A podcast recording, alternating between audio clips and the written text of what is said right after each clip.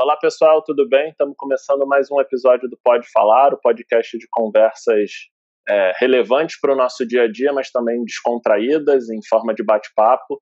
Hoje a gente está com um convidado super especial, o Thiago Assis, é um empreendedor já de mais de um segmento de negócio, é, tem já alguns anos atuando no segmento de autoescola e agora, nesse último ano, decidiu empreender também num negócio que ele conhecia super bem, que era hobby de final de semana e virou agora a principal empreitada aí do Thiago. A gente vai ouvir um pouquinho mais dele, exatamente dessa decisão, de como é que foi, como é que isso aconteceu agora. E aí, Thiago, de novo te agradecendo demais e aí já te passando a palavra, pedindo para você contar um pouco da, dessa trajetória, desse, dessa decisão de empreender é, a partir de uma coisa que você já gostava muito, né? Show de bola. Obrigado, Bernardo, por lembrar de mim aí nesse, nesse projeto, nessa empreitada sua. Eu, eu gostei muito do nome, quero dizer logo isso, porque normalmente eu sou muito, eu sou prolixo, eu gosto de falar, de conversar, de me comunicar, e normalmente a galera diz, meu filho, a galera não, minha esposa, meu filho, pare de falar, Aí, meu filho, você não pode falar tanto. Então, quando o cara começa dizendo logo, pode falar, aí a gente fica mais à vontade. Fica em casa. Mas é isso aí. Eu quero agradecer aí também o pessoal que está que tá assistindo e dizer que se você está aí ouvindo, está tá reservando esse tempo para ouvir isso, então liga logo seu radar de oportunidades aí, porque pode ser que sua vida esteja mudando agora e você ainda nem sabe. Então, tipo, a gente vai falar muito sobre radar sobre radar de oportunidades. Você tem que estar sempre atento, porque pode ser que aquela história, é, não sei de que lugar do país é você que está escutando é, mas aqui no Nordeste a gente fala assim que um cavalo selado passa na sua frente, você tem que montar, você não pode deixar ele passar, né? Senão vai lá na frente outra outra pessoa é, monta nele e tchau. Ele só passa na sua frente uma vez selado.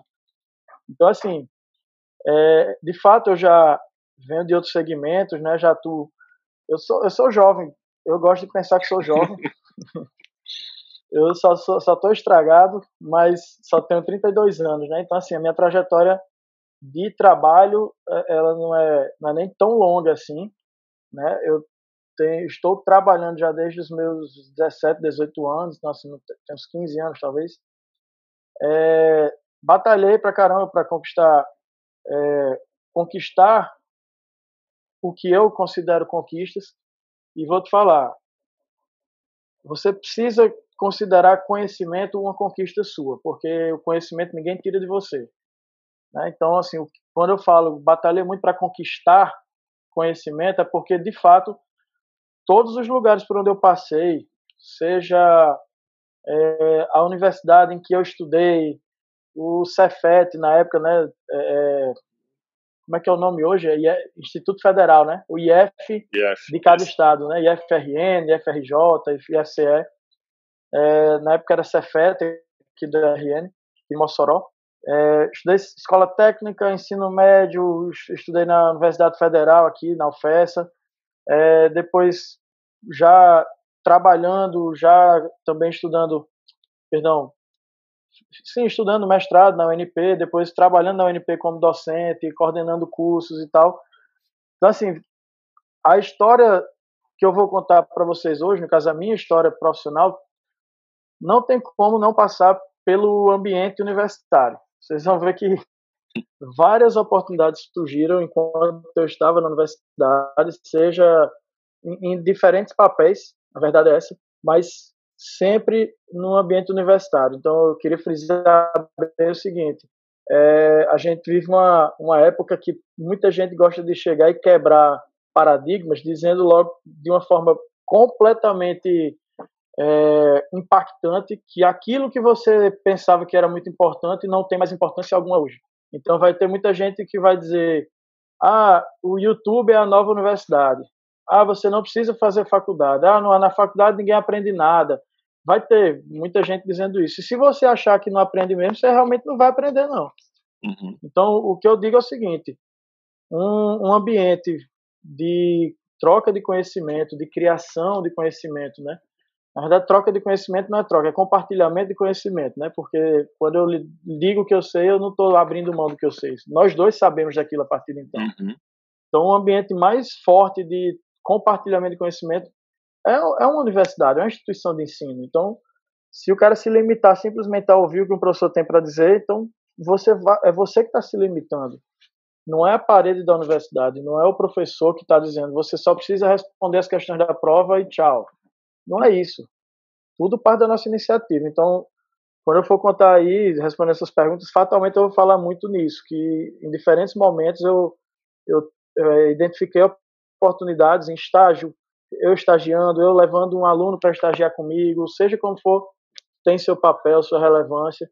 E aí foram surgindo alguns, alguns momentos da minha vida em que eu aprendi bastante. Trabalhei já com petróleo, né, o curso que eu fiz no Cefet foi técnico de petróleo e gás natural.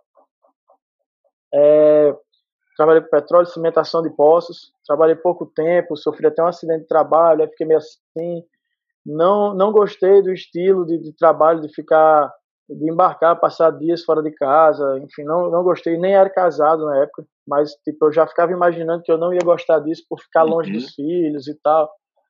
Nem tinha, nem era casado, nem tinha filhos, obviamente, então parece que eu sabia mesmo que isso ia ser importante, porque hoje eu eu não consigo, é muito ruim para mim ficar distante dos filhos, da esposa e tal, da família. E isso foi me levando para um, um, um, modelo de, de trabalho, né? Assim, como é que eu posso dizer? Eu fui buscando outros formatos de trabalho. Uhum. Desde então pensei, ah, não vou, eu quero trabalhar com alguma coisa que todos os dias eu esteja em casa. Tá. Se for, se isso for considerado um luxo, beleza, esse é o luxo que eu quero, estar tá em casa todo dia. Eu não, não faço questão de trabalhar três horas por dia ou, ou, sei lá, 30 horas por dia, né? Tem gente que trabalha 30 horas por dia. Uhum. Eu, eu não, não me considero workaholic, não me considero. Respeito quem, quem toma essas decisões, né? De dedicar muito tempo de trabalho, né? Ao trabalho. Mas eu, eu particularmente não sou assim. Só que mesmo não sendo workaholic, sempre tem a cobrança da família, dizer, meu filho, solta o celular, Tiago, não precisa ir agora, deixa para ir depois, e por aí vai. Mas enfim, é muito importante a gente ir se identificando com aquilo que a gente está fazendo, né? E aí eu trabalhei no comércio, depois de petróleo, trabalhei com vendendo cimento, com meu tio na loja dele, na distribuidora que ele tem de cimento, hoje trabalha também com ferro e tal. Uhum. E na época era só cimento e sendo só cimento, eu aprendi pra caramba com ele, pra caramba. Tanto que o meu TCC da, da época da graduação, sou engenheiro de produção, foi sobre logística e foi sobre a empresa dele, né? A rede de distribuição dele. Perdão, o canal de distribuição dele. Né? O modal que ele utilizava e tal, e por aí vai. E a gente fez um dimensionamento da frota dele e viu que estava com a. Só para vocês terem ideia, viu que estava com uma demanda, aliás, com a capacidade ociosa. Tipo, ele ficava com alguns momentos ociosos e poderia estar vendendo um outro produto. E aí ele identificou que poderia vender algum outro produto. E ele não podia se desfazer de nenhum veículo. E aí, uhum. tempos depois, eu já tinha saído de lá, fui tentar abrir meu negócio. Foi um outro momento. Foi quando ele começou a trabalhar com ferro e hoje ele vende cimento e ferro. E ferro. Então, tipo, foi um TCC, né? Foi um TCC, não, não foi determinante assim para a decisão dele, mas eu, no meu TCC não dizia Titio, venda cimento e uhum. ferro, não dizia. Mas apontou que existia capacidade ociosa que ele não poderia se desfazer porque ele não tinha como vender nenhum veículo. E você acha comprometeu que é uma... o trabalho dele. É, e aí você está comentando desde a tua formação, apesar de óbvio ter a parte técnica de, de avaliar a logística da empresa, já tinha um foco ali meio comercial, meio empreendedor. Isso é uma coisa nata tua que você tem sempre é, teve? Eu acho, eu acho que é, aí é a opinião, tá? Uhum. Eu penso que todo todo cara que se diz empreendedor já desde sempre já fica sempre com aquela coisa inquietante, que deixa a gente inquieto querendo ver uma, uma oportunidade de reduzir um custo, de agregar valor a um produto. Ah, se você colocar, sei lá, uma calda de chocolate no seu sorvete, você vai conseguir vender por 50 centavos a mais, sabe? Eu considero que é um perfil, uma característica do empreendedor, né? Do perfil empreendedor de cada um. É você ser inquieto, você está sempre consumindo um produto e pensando como você poderia fazer aquilo ali talvez melhor. É, como você pode até ajudar aquela pessoa a melhorar o produto, o processo, enfim.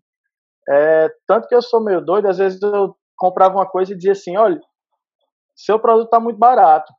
Teve um restaurante aqui em Mossoró, teve um restaurante aqui em Mossoró que vinha uma porção de churrasco muito grande, muito bem servida. Uhum. E aí eu cheguei lá e eu sempre comia em outro. E eu pagava o mesmo preço por bem menos carne. Aí eu disse a ele, eu disse, olha, você devia aumentar seu preço. Você não vai diminuir a quantidade de carne, não pode, mas você devia aumentar seu preço, porque fulano de tal está fazendo, está ganhando 40% a mais que você. Aí, mentira, era 20% a mais, que era 4 reais de diferença. Era 20 e 24, acho.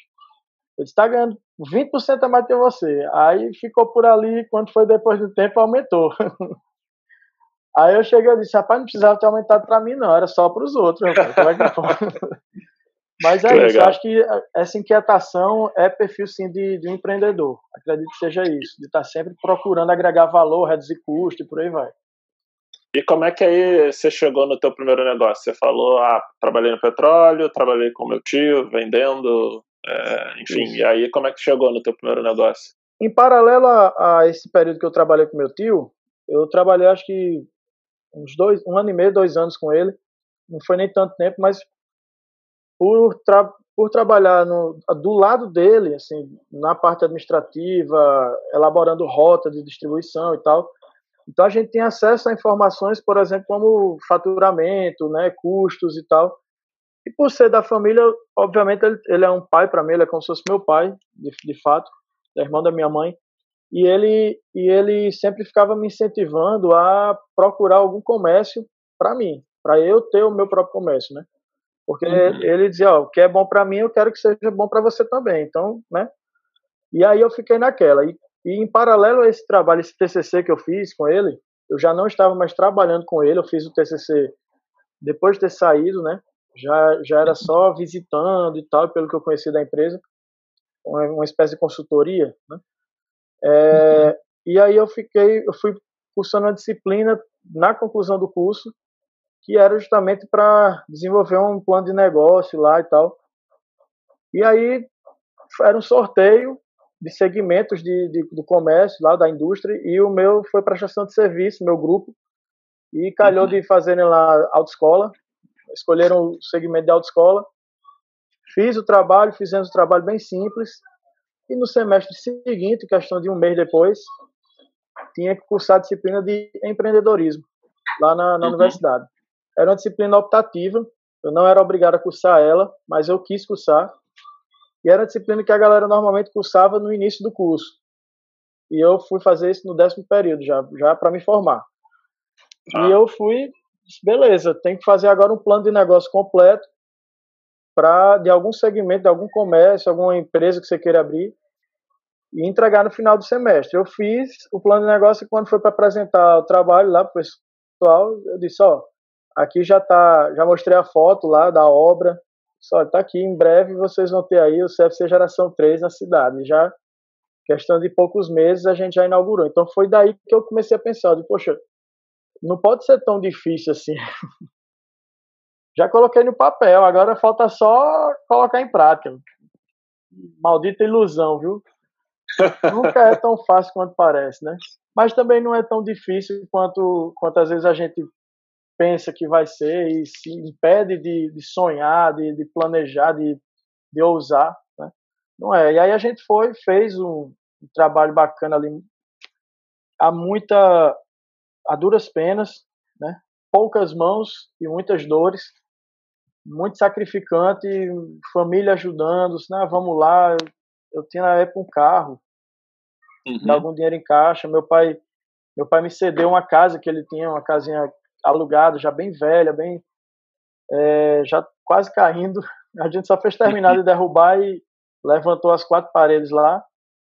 E a gente começou a ver que, poxa, dava para fazer aquilo que eu coloquei no papel. Era possível, era viável, né? Então a gente foi e executou. E aí eu comecei lá, meu irmão na época, meu irmão mais novo que eu, seis anos, estava começando a estudar administração na época, ele começou a trabalhar comigo. Na verdade, ele foi o primeiro aluno da autoescola, ele já tirou a habilitação com a gente e ficou comigo lá até ano passado. E já tem, a gente já está no nono ano de vida da, da autoescola, né? em Mossoró. É, que legal. E empreender não deve ser tão ruim assim. Você, fez a brincadeira aí, porque você decidiu empreender de novo agora, no, nesse último ano. É, não sei nem se dá para dizer que é um vício, né? Porque. porque realmente, assim, a gente está no cenário. Quatro meses atrás, eu diria que o cenário nacional é muito complexo, é muito complicado. Hoje, eu digo que é um cenário global, né? Uhum. Eu lembro bem que na quinta série, toda semana a gente tinha que fazer um texto sobre globalização. A palavra da moda, 98, por aí, 99, era globalização. Eu uhum. acho que hoje deve ser muito fácil para uma criança aprender o que é globalização, porque primeiro que o cara já nasce mexendo na internet, já nasce uhum. sabendo o que é YouTube, Instagram, WhatsApp, tudo. Meu, minha filha tem quatro anos, ela se deixar ela vir YouTube aí, ela deve pensar que é youtuber, inclusive. Ela deve achar que é. Mas assim, tudo isso para você entender que o cenário é muito desfavorável, né, para quem está abrindo negócios e tal. Mas é assim, é, nem se imagine numa, numa via, né, numa via de trânsito, numa rua. Uhum. Se for uma via de mão dupla, vai ter carros indo e vindo.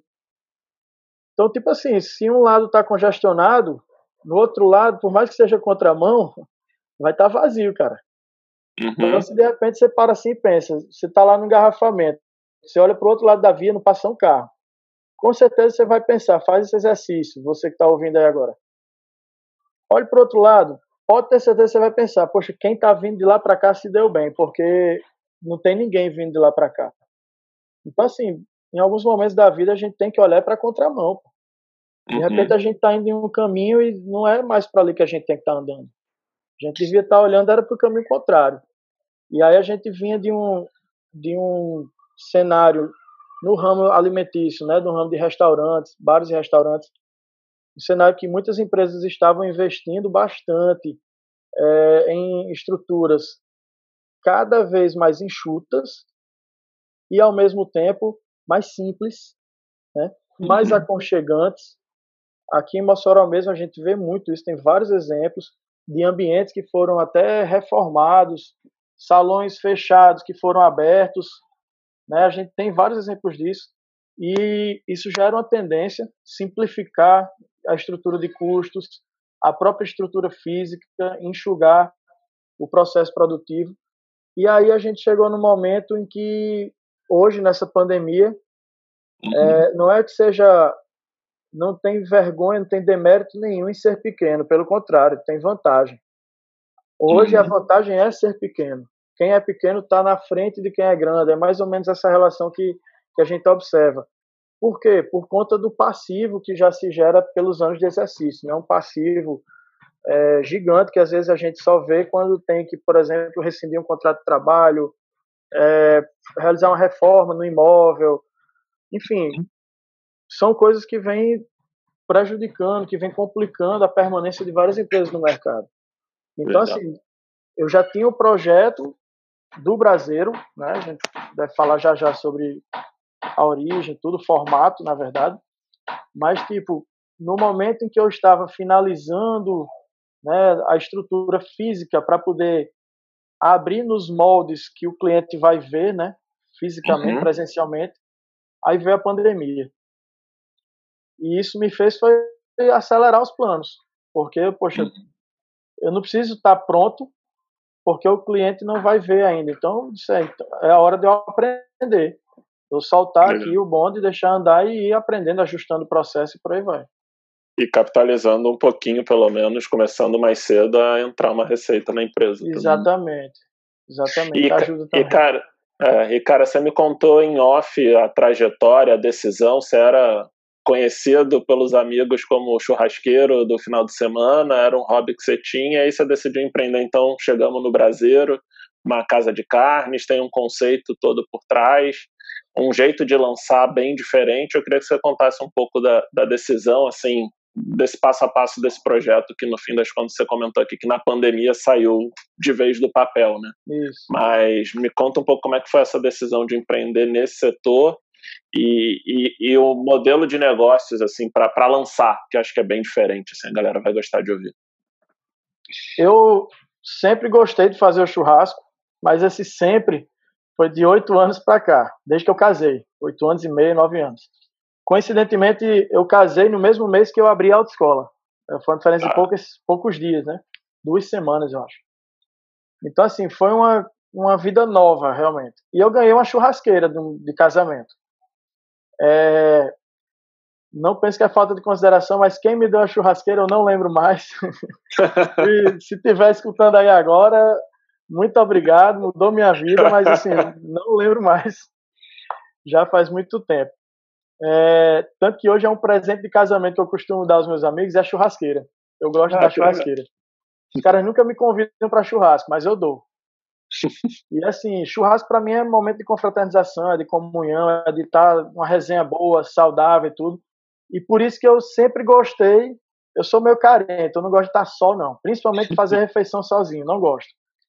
E aí eu sempre gostei de estar ali juntando gente e comendo, né, fazendo carne, churrasco e tal. E aí eu sempre tive o cuidado, quando eu ganhei essa churrasqueira, de assistir vídeos no YouTube para aprender, como qualquer filho do século XX, né? É, se bem que eu é, já sou dos anos 80 e alguma coisa, mas assim, quem tem a nossa cidade aí próxima já tem essa cultura e hoje em dia as crianças também já têm. De, quero aprender alguma coisa, YouTube, né? Inclusive Sim. daí surgiu a expressão Google it, né? É. É, dá um Google em tal coisa. Pronto, eu fui assim. Eu fui no YouTube e comecei a gostar de assistir vídeos de churrasco. Então eu uhum. assistia e sentia prazer em ver a carne ali sendo preparada. Chegou um ponto que eu, quem gosta de churrasco agora vai, vai se identificar. Chegou um ponto que eu sentia mais vontade, se eu ficava mais animado, é, sentia aquele verdadeiro tesão, né? Quando eu via uhum. a carne crua, mais do que quando eu via a carne já pronta, tipo a carne já grelhada, já finalizada ali no prato, na tábua e tal acho massa. Mas eu, quando eu via ela crua, eu ficava louco, porque eu sabia que alguém ia ter que preparar aquela carne e eu queria que fosse eu. Então, assim, era um prazer enorme estar preparando. Estar tá preparando, estar tá ali no calor, estar tá fazendo aquilo ali e tal. E realmente, sempre gostei de. A galera me chamava assim, vamos para tal canto, vamos, mas a carne é comigo. Sempre gostei, inclusive de. Já banquei vários churrascos, assim, não, deixa que a carne eu levo, só para eu ter o prazer de ter um churrasco ali. Os caras, não, tô liso, vamos comprar uma pizza. Eu digo, não, cada um me dá os 10 reais da pizza que eu trago carne. Que eu queria fazer o churrasco. Mas isso tudo imaginando que um dia eu ia trabalhar com isso, sabe? Era meio que um uhum. investimento, eu querendo aprender, querendo aperfeiçoar. Então era um momento de lazer, mas eu queria aprender ali a trabalhar melhor com aquela proteína, com aquela carne, por aí vai.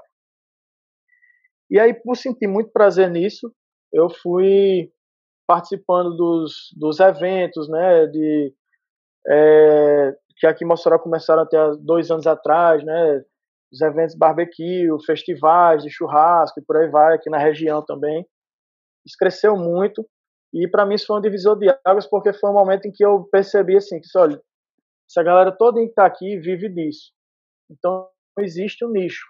Porque uhum. não só esses trabalham com isso, como também todos esses outros, e eu estava ali no meio, consomem isso.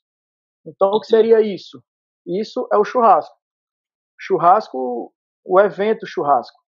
Não somente a carne, o produto final, né? mas o, o evento churrasco. Se reunir com a galera, se confraternizar, fazer uma boa refeição e por aí conhecer novos cortes, conhecer novos temperos e por aí vai. É, e nisso eu fui observando, né? Ficou no meu radar. E aí chegou um dia que eu estava em Recife, minha filha no shopping lá, e aí minha filha, minha filha tem quatro anos hoje, na época ela tinha três. Uhum. Ela, ela sempre foi muito desenrolada para falar, para conversar, assim, bem expressiva, sempre foi. E ela me puxou lá na, na escada rolante, me puxou, querendo que eu descesse logo. E é, eu vim correndo na escada rolante com ela. E ela veio e disse: Papai, papai, venha ver sua loja sua loja de churrasco. E eu fiquei com aquilo na cabeça. Quem é de Recife aí vai, vai reconhecer, porque a loja parece que é bem conceituada por lá. A loja Tapa de Quadril. Tapa de Quadril, uhum. para quem não sabe, é o nome que os argentinos e os uruguaios dão ao, ao corte que a gente conhece como picanha. Né? Uhum. É a picanha lá na Argentina e no Uruguai. E esse cara era um senhor uruguaio que estava lá na, na frente da loja, uma loja no shopping, uma loja excelente, muito, muito, muito produto relacionado a churrasco.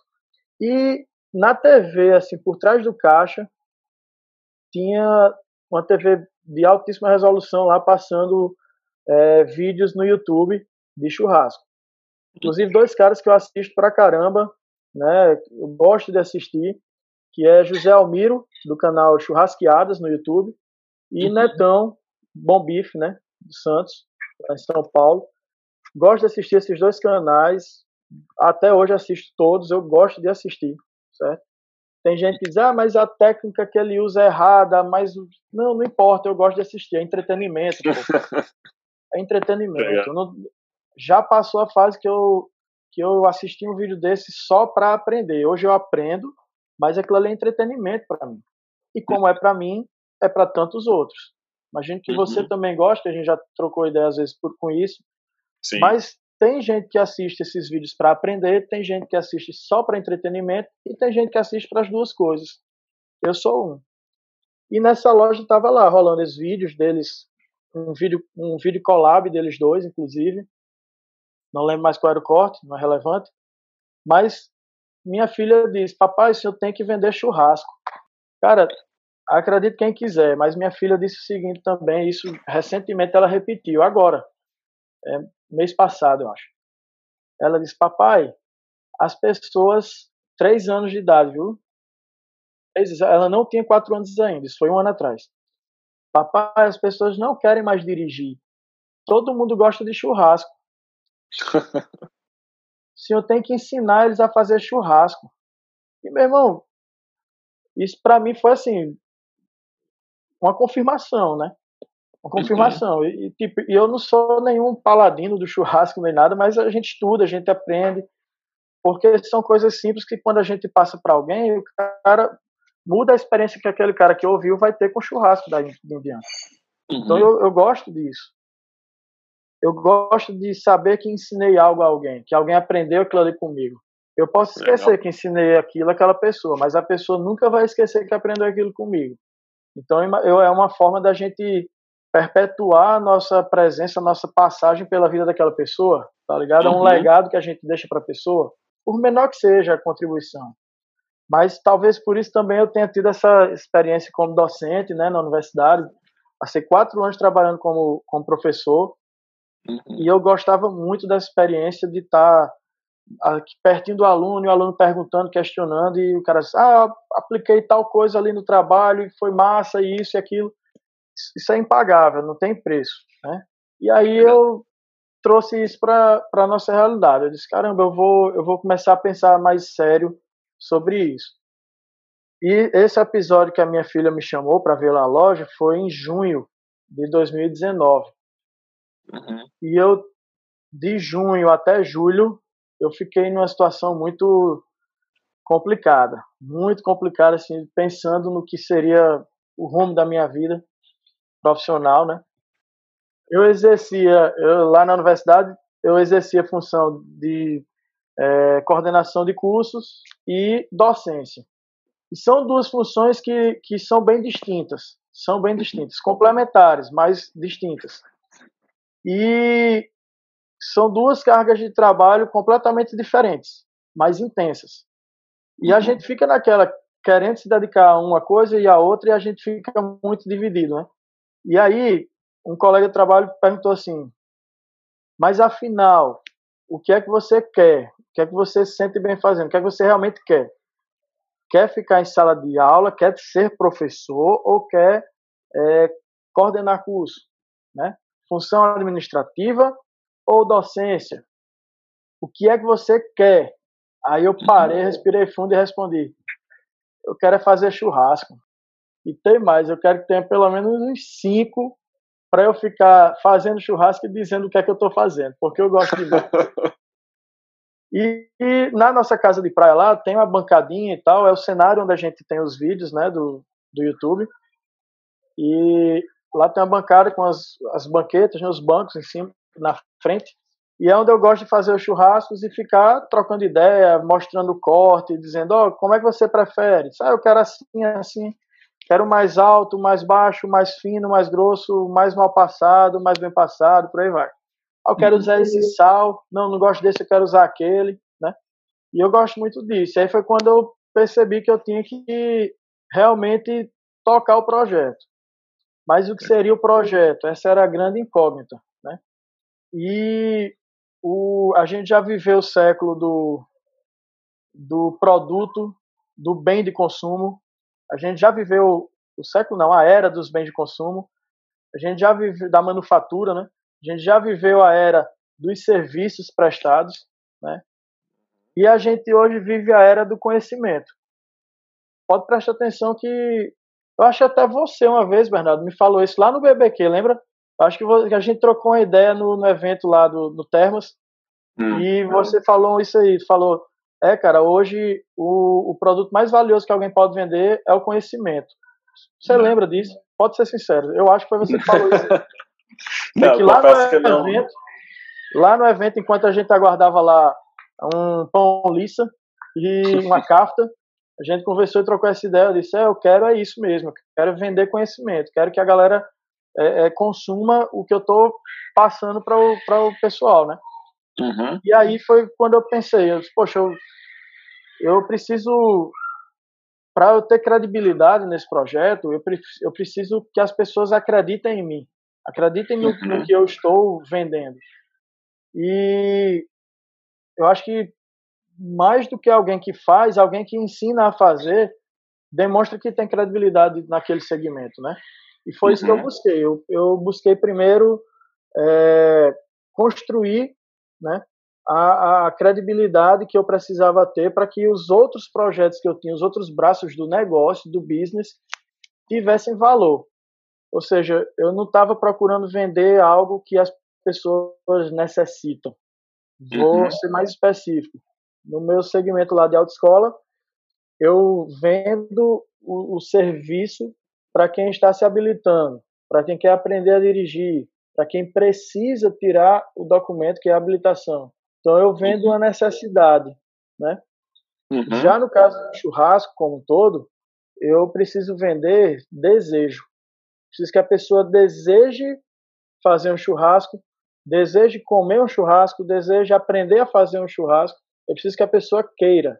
Quanto mais aquela pessoa estiver querendo fazer aquilo, maior vai ser a propensão que ela vai ter a pagar pelo produto, né? Então, assim, eu precisei primeiro desenvolver essa credibilidade, a marca, né? E aí o caminho que eu encontrei foi justamente é, gerar conteúdo, é, Instagram, trazer curiosidades, interação com as pessoas, é YouTube, e a gente tem vindo por esse caminho e tem dado certo, mas, tipo, é um caminho inverso do que normalmente a gente via acontecer, que era a empresa tal, fortíssima no mercado, consolidada, é, uhum. já vende o produto e aí agora tem um site. Poxa, mas Sim. eu já vou naquela loja, já compro roupa naquela loja, para que, é que eu quero ver o site daquela loja? E aí muita gente tinha site porque era uma curiosidade das pessoas. Hoje a gente percebe isso. Hoje a gente sabe que um site não basta. Na verdade, um site já está até meio. Se o cara disser que tem só um site, não tem nada. E se o cara disser que tem um site, tem mais um monte de coisa, você vai dizer, ah, mas precisa mesmo de site? Né? Não tem gente que tem essa percepção.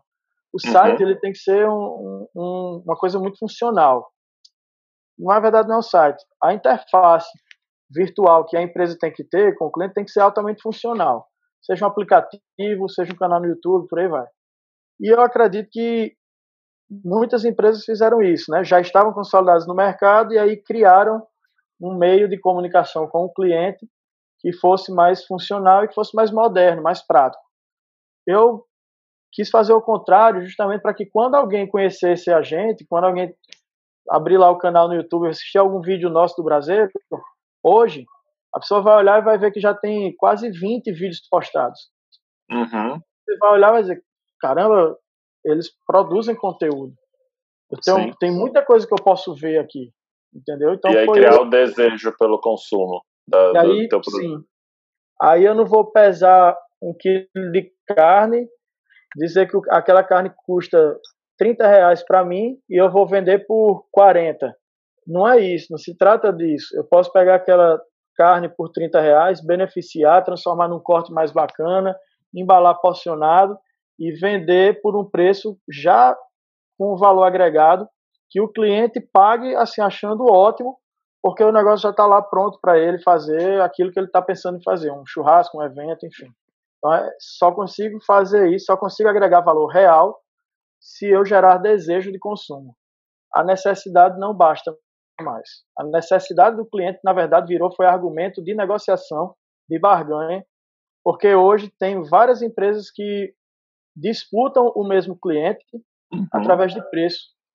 Então, o cliente aqui veio e disse: Não, eu não estou precisando disso, então não quero até que a empresa venha e faça uma oferta, uma promoção, seja lá o que for, e venda aquele produto, porque a empresa precisa vender mais do que o cliente precisa comprar. Então é, é uma forma de controlar essa relação, oferta e demanda. Cara, super legal, acho que é um site bem, bem bacana de, de inverter um pouco essa ordem, né, como você comentou. Agora, ainda pegando desse ponto, para quem está ouvindo e quer começar um negócio e tudo mais, é, você faria alguma coisa diferente? O que que talvez não tenha funcionado tão bem? Ou o que que você faria é, a mais ou a menos, né? Cara, para ser bem sincero, eu acho que essa pandemia é, ela veio para acelerar um pouco os meus planos. Uhum. Ela me ajudou, mais sentido, que me tirou daquela zona de conforto de dizer, ah, mas vai ser muito bacana quando a gente abrir, mas vai ser. Quando vai ser? Não sei uhum. quando vai ser. Então, eu não tinha deadline na execução do projeto. Por quê? Por três motivos, eu acho. Eu vou tentar uhum. resumir em três motivos, porque talvez seja o que muita gente está passando. Primeiro, eu já tinha, um, além do outro negócio, eu tinha também um outro emprego, que era na própria universidade. Saí da universidade em dezembro, então foi uma coisa que acelerou um pouco meus planos, né? Uhum. Mas, tipo, eu não tinha essa pressa, né? Porque eu não tinha tempo, na verdade, para dispor aquilo ali. Então, estava muito dividido ainda é, na autoescola, na universidade, é, o, o, próprio projeto do Brasileiro, a obra. A gente começou ainda em novembro. E depois que eu comecei a obra, com um mês e pouquinho, aí eu não estava mais na universidade. Então, esse tempo que eu passei com todas essas coisas foi muito intenso. Eu peguei, inclusive, estafa mental, cara. Assim, foi, foi muita coisa. De uma vez eu pensei, eu realmente não iria conseguir conciliar tudo isso, porque eu sei a intensidade com que eu trato as coisas, principalmente esse negócio do Brasil. Eu quero, eu quero estar lá como eu estou hoje, né? Uhum. Eu dei uma fugidinha agora lá, mas já já eu tô lá de volta. Tive assim, cinco horas eu tenho que estar lá. A coisa tem que já tá lá funcionando sem mim, mas eu preciso estar lá de volta. E aí assim, o que eu digo é, não uma coisa que eu faria diferente. Estabelecer prazos de conclusão, né? Tudo bem que você vai ajustar ou por indisponibilidade financeira, ou por questões alheias, ou por até mesmo por existe um momento certo de lançar um produto ou uma empresa no ano, né? É, é, pela uhum. sazonalidade do consumo, por conta do cliente. Então, uhum. isso pode ser um, uma movimentação estratégica de cada um. Mas o que eu, o que eu recomendo é determine a data que você precisa abrir o seu negócio e seja disciplinado, obedeça ao seu cronograma. Se você deixar, fizer como a, aquela história lá da Dilma Rousseff, né? Deixa a meta em aberto, se eu nem lembro como é que foi de verdade, mas é como ficou conhecido. Deixa a meta em aberto, quando a gente bater a meta, aí dobra a meta. Não, não tem como deixar o negócio tão aberto assim. É, então, trabalhar bem a gestão do projeto. Né? Isso não é, uma, não é balela de engenharia, não é. Eu estou suspeito de falar que eu sou engenheiro, mas não é. A gente se perde muito. E um negócio não aberto, um negócio não aberto, ele lhe dá um prejuízo maior do que um negócio aberto que está dando errado. Porque é uhum. é deixar de ganhar, não é perder. E aí você não sabe o que é está deixando de ganhar. Então, quanto mais tempo a gente demorar para abrir, simplesmente por indisciplina, isso é, é muito prejudicial. É, até porque o cliente está esperando por você. E aí, às vezes, dá tempo de entrar outras pessoas no mercado, outras marcas, outras empresas e por aí. Surgirem novos produtos, até isso tem. Esse é o primeiro ponto. Segundo, que assim, que eu faria diferente é essa questão de, da dedicação, não vou dizer total, tem várias pessoas que abrem dois, três negócios, que tocam dois, três negócios simultaneamente, é conseguir definir na sua rotina qual que vai ser o percentual de dedicação que você vai dar naquele projeto. Uhum. Sabe por quê? Nosso desempenho é medido através de rendimento. Né? Uhum. E se você não tiver gestão de tempo, de, de, de, dedicação, de como você vai se dedicar, qual intensidade você vai dar aquilo ali, quem está à sua volta vai pagar o preço, você mesmo não vai render bem, as ideias não vão fluir legal. Então, assim, precisa ser bem disciplinado, cuide de você que é o mentor do projeto. Alguém, porque alguém vai precisar cuidar de você, tem que ser você. Não tem outra pessoa, vai ser você porque é daí que vão surgir as ideias. Então, escolha bem as pessoas que vão estar perto, para pessoas que queiram seu sucesso, pessoas que, que lhe queiram bem, que acreditem na ideia e que possam agregar valor, né? Então, esse segundo ponto, né, de, de definir a intensidade com que você vai tratar o projeto. E, uhum. cara, o terceiro ponto é assim, eu não gosto, eu não sou muito de discursos motivacionais, confesso. Ah. Uhum. Mas eu acredito que a motivação ela é interna, é a gente que tem que se motivar. Quando é uma coisa de fora, aquilo ali é um estímulo externo para a nossa motivação. Você é estimulado uhum. a estar motivado, mas quem se motiva é você. Né? Então, assim, vão chegar dificuldades, vão. Vão acontecer problemas, vai ter empecilho, vai. Mas, cara, acredite Acredite no seu projeto, acredite na sua ideia, certo? Tenha muita sabedoria para ouvir o que as pessoas estão, o que as pessoas acham da sua ideia. De repente, se você pode melhorar a ideia, teste suas ideias, teste. Para você ter ideia, Bernardo, uma coisa que eu fiz, eu chamei um pessoal lá para minha casa lá em Tibau, que já tinha churrasqueira, bancada e tal, uhum. e chamei eles e, e disse: vamos para lá, vamos vamos assar uma carninha. Aí disse, ah, vamos, quem leva o quê? Eu disse, não, levem só o dinheiro. Chega lá, a gente racha. Eu tô levando umas coisas que eu já tenho aqui na geladeira e chega lá, a gente se organiza. Comprei embalagem, comprei saquinhos de porção, comprei bandejas de, de isopor, de plástico, enfim, comprei touquinha para a gente manipular carne, luva, uhum. faca, comprei tudo. Montei um restaurante, praticamente. E aí comanda e simulei um restaurante lá na casa da gente, só com os amigos. Uhum. E aí o uhum. pessoal assim, como é que vai ser o preço? Eu digo, não, eu quero a opinião de vocês sobre tudo, sobre o serviço, sobre o produto, sobre a qualidade, é, se, se a porção foi suficiente para a sua fome. Eu disse logo a todo mundo que ninguém jantasse, deixasse para jantar lá. E aí, assim, eles me deram opiniões, me deram feedbacks que foram importantíssimos para eu poder pelo menos entender que o produto existe, que tem potencial para existir. Isso eu já estava no, no formato de restaurante, né? eu já tinha aceitado a ideia de abrir o restaurante. Só uhum. que eu nem sei se cheguei a falar isso, eu não queria abrir restaurante de jeito nenhum. Eu era inimigo da ideia do restaurante. Tá. Como eu também era inimigo da ideia de trabalhar almoço. Só queria depois que eu aceitei abrir restaurante, eu só eu aceitei a ideia, mas disse, eu vou querer só jantar. Depois que eu decidi abrir também para o almoço, né? Eu disse, beleza, mas eu só vou trabalhar com steaks, só os steaks, os cortes novos e tal. Não vou, não vou trabalhar com sanduíches. Uhum. Lancei uma linha de sanduíches de churrasco. não, não quero trabalhar com hambúrguer. E os hambúrgueres estavam prontos para serem lançados antes mesmo do, antes mesmo da linha de, de sanduíches de churrasco. Aí agora a gente já vai estar tá se preparando para lançar os hambúrgueres. Então, ah, o principal paradigma que eu não queria era trabalhar com delivery, porque a qualidade se compromete muito, né, do churrasco. E uhum. não, não, não existe isso. Não existe delivery de churrasco. Então hoje a gente está tra trabalhando com o YouTube, Instagram, gerando conteúdo. Todo sábado sai um vídeo novo. A gente está vendendo já alguns artigos de churrasco, a gente vai ter a loja completa quando inaugurar o espaço físico, e aí já emenda com loja virtual também. A gente vai trabalhar é, com os cursos, que a gente deu uma parada por conta da pandemia, mas a gente já está ministrando cursos de churrasco desde outubro do ano passado. Uhum. E tudo isso daí, e aí a gente está com o restaurante aberto numa sede provisória enquanto conclui a obra.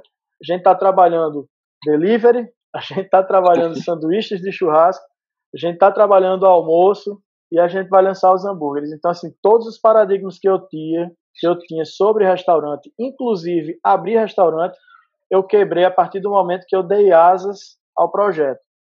E a galera, quando eu comentava com uma pessoa, que eu, justamente para testar a minha ideia, ó, oh, eu quero, quero ter uma loja, o Brasileiro vai ser uma loja de artigos de churrasco, e a gente vai ter parceria com todos os restaurantes e tal, mas também vou ministrar cursos lá e os fornecedores vão poder fazer degustações e tal e tal. Então era uma escola de churrasco, né, por assim dizer, uhum. e loja de artigos de churrasco. Todos que eu falava isso diziam, que para quem eu falava isso diziam: "E restaurante não vai vender a carne pronta não?" Eu digo: "Não, não, vou não. Eu quero que o cliente faça o seu churrasco." Tá, mas beleza, mas não vai vender não? Eu digo: "Não, vou não."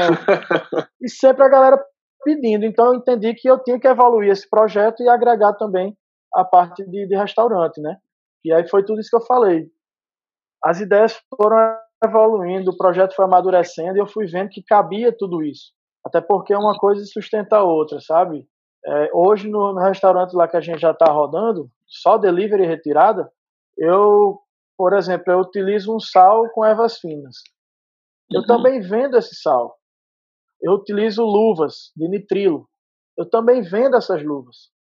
Então, todos os produtos que eu utilizo no meu processo, eu também vendo lá fora. Não deixa de ser um outro canal de, de conhecerem a, o teu produto, a tua empresa, o Brasil como um todo. É. Além de tudo isso, além de conhecer o produto, de conhecer os braços de, de trabalho da gente, conhece também, aliás, também gera receita. Então, assim, do ponto de vista da empresa, da parte do mecanismo financeiro da empresa, é receita do ponto de vista de valor de marca, né, de branding, tudo, também é canal de comunicação, é, é uma forma do cliente nos conhecer e por aí vai. Então, a ideia é essa, cara, é de uma coisa agregar a outra. Digamos, eu preparo todas as nossas, as nossas carnes, né, os nossos cortes, eu porciono nas porções individuais definidas pelo peso, né? Por exemplo, um steak de 220 gramas de picanha. Eu pego uhum. uma, 10 picanhas e eu porciono em saquinhos individuais, né, para não ter contato com outros, né, para evitar uhum. vários problemas sanitários aí. E aí porciono, deixo lá refrigerado, direitinho armazenado devidamente. Esse mesmo produto que eu vendo no prato do cliente, eu posso também vender depois para o meu cliente que queira fazer o seu churrasco, e aí eu embalo ali a, numa máquina de embalar a vácuo, uma uhum. seladora a vácuo, entrego para o cliente daquele jeito ali o que é que me impede? Né? Nada me impede. Só o fato de eu ainda não ter essa máquina, mas em algum momento eu quero ter. Então é o restaurante um, um restaurante vendendo um produto para o consumidor, né, para o comensal, mas também lá para o cliente que quer fazer o seu churrasco. E por aí vai. É sensacional. Tiago, a gente está encaminhando aqui para o final do bate-papo. É, mas eu não podia deixar de te pedir para então fazer um, um merchan completo aí da, do projeto do Brasileiro, né? Você já falou um pouco do restaurante que vai evoluir para um espaço físico e tudo mais. A gente está falando aqui de Mossoró também, acho que é importante comentar que, que a cidade que você está hoje é Mossoró, mas eu queria te ouvir, assim, é, para deixar a marca para que todo mundo possa conhecer e tudo mais, fala das redes sociais e, e do que vai ser o Brasileiro é, pós-confinamento, pós-quarentena, é, onde você quer chegar. Pós-apocalíptico. Pós-apocalíptico. E até se você tem intenção também de levar para outras cidades, enfim, como é que se já tem alguma coisa nesse sentido também. Cara, o Brasileiro é uma casa de churrasco. O, o maior patrimônio que uma empresa tem são as possibilidades. Uhum. Então, se eu tenho possibilidades, então já começa não tendo limites. Então, assim, acho que é importante frisar isso. O brasileiro é uma casa de churrasco. Ah, é uma casa de carnes? Também, é uma casa de churrasco. Ah, é um steakhouse, é um steak burger, é um restaurante, é uma escola de churrasco, é um centro de treinamento, é uma casa de churrasco. Então, se você busca aprender sobre churrasco para fins profissionais, a gente vai ter produto para lhe atender em breve. Se você busca conhecimento para o churrasco no lazer, a gente vai lhe atender. Se você busca produtos para consumo imediato, como no restaurante, a gente já está lhe atendendo. Se você quer aprender para fazer você mesmo e levar o produto para fazer em casa, a gente também vai lhe atender. Então, a ideia é, sempre que você lembrar de churrasco, a primeira coisa a se pensar é no braseiro. Porque, de fato, se você fizer um churrasco e não montar a brasa, não tem braseiro, não tem churrasco. Sem braseiro não tem churrasco. A ideia é essa. Por isso que o nome foi esse. Entendeu? Que legal. É, para todo mundo que está ouvindo, a gente acabou deixando para explicar o que é o Brasileiro no final, porque eu acho que essa construção toda do, do projeto, das etapas, do, da fase não restaurante, da fase restaurante que foram se construindo, faziam uma história melhor para depois, no final, é, de vez, é, caracterizar o que seria o brasileiro. Né? Sim. E, e só. Fala, fala. Eu acabei não falando do Instagram, YouTube, então assim, ó. Uhum. No YouTube, Tá lá só o canal, o nome do canal é só Braseiro, B-R-A-S-E-I-O. Olha, eu fui só letrar pra galera não errar, porque escrevem com Z às vezes, o Braseiro, e esqueci do R. Então, é, lá no, no YouTube tá lá o canal Braseiro, B-R-A-S-E-I-R-O, somente isso. No Instagram, arroba Braseiro X.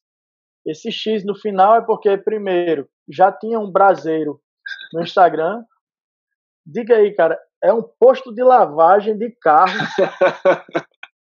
que o cara é conhecido como braseiro, mas ele nem usa mais o Instagram nem nada.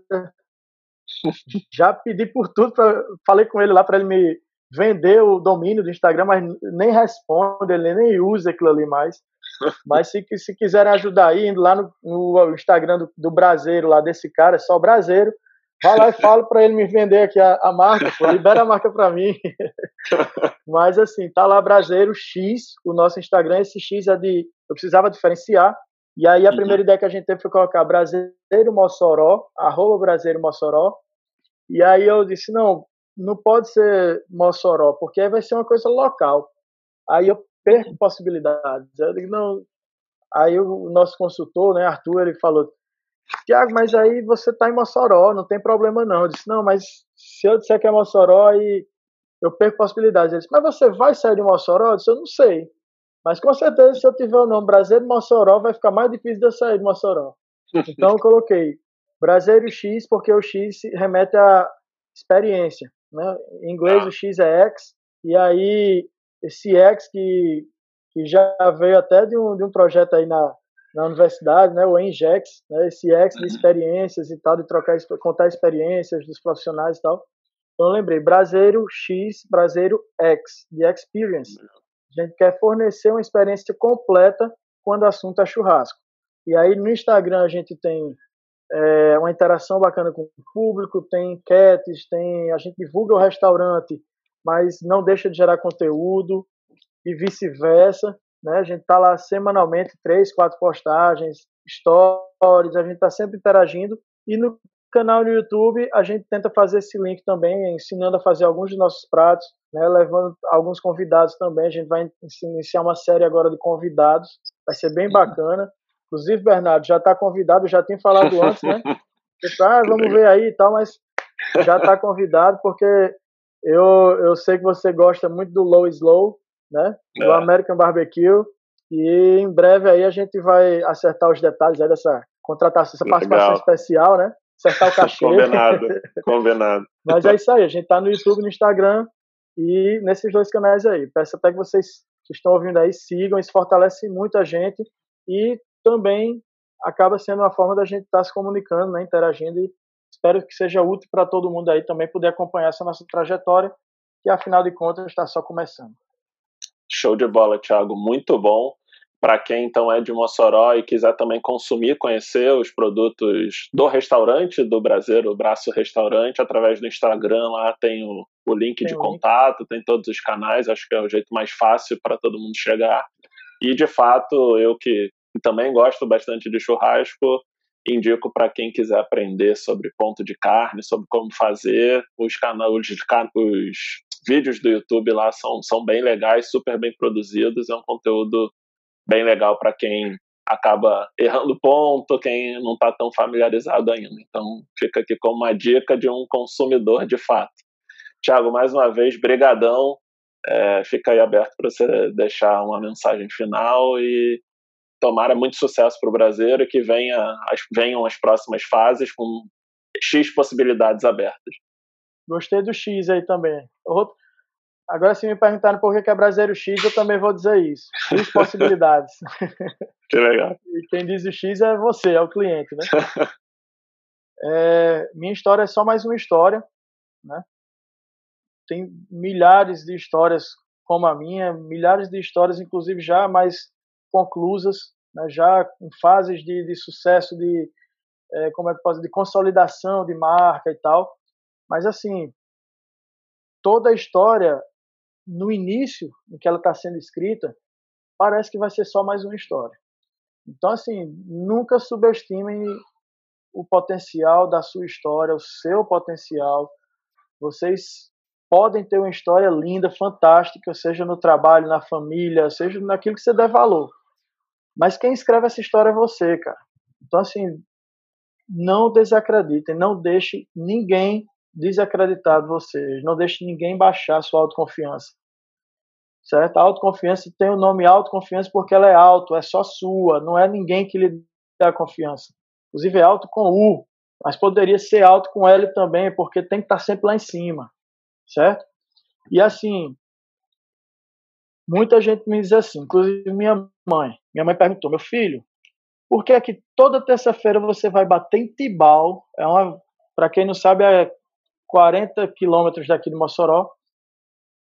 Então, ir de volta entre trajeto e tudo dá mais de 100 quilômetros que eu faço semanalmente para gravar um vídeo que é pago. Tem uma equipe que faz isso, que produz isso, gastando insumos. Ou seja, a gente está tendo custo altíssimo para produzir vídeos para postar no sábado. Disse, meu filho, como é que ganha dinheiro com o YouTube? Aí eu respondi para elas, mamãe,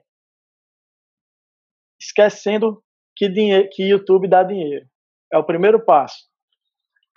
Hoje, o YouTube não é fonte de receita da empresa, mas é, é um investimento em credibilidade da marca. Né? Eu estou construindo a marca. Então, assim, é, um, é uma forma do cliente consumir minha marca. Então, se eu gosto de assistir vídeos no YouTube sobre churrasco, eu pensei, poxa, eu vou fazer os meus. Eu gosto também de estar ali, fazer aquilo ali. Então, eu sou muito tímido, assim, não ria não, eu sou tímido mesmo. Eu sou tímido nos primeiros contatos com as pessoas, e câmera também não é meu forte, mas a gente vai se desenvolvendo, vai se soltando, mas porque eu acredito que um dia, além de ter agregado valor à nossa marca, o YouTube também vai ser uma fonte de receita. E se eu não acreditar nisso, jamais isso vai ser realidade. E se eu acreditar, pode até ser que eu nunca ganhe um real no YouTube. mas com certeza eu só ganho se eu acreditar. E será uma fonte de receita, mas o objetivo hoje não é esse. O objetivo é me comunicar com o consumidor. Então era isso que eu queria deixar para a reflexão de vocês. O tema hoje é empreendedorismo, tal, tal, mas assim, ó, busque entender o que o seu cliente precisa Perceba se ele já sabe que precisa daquele serviço ou daquele produto.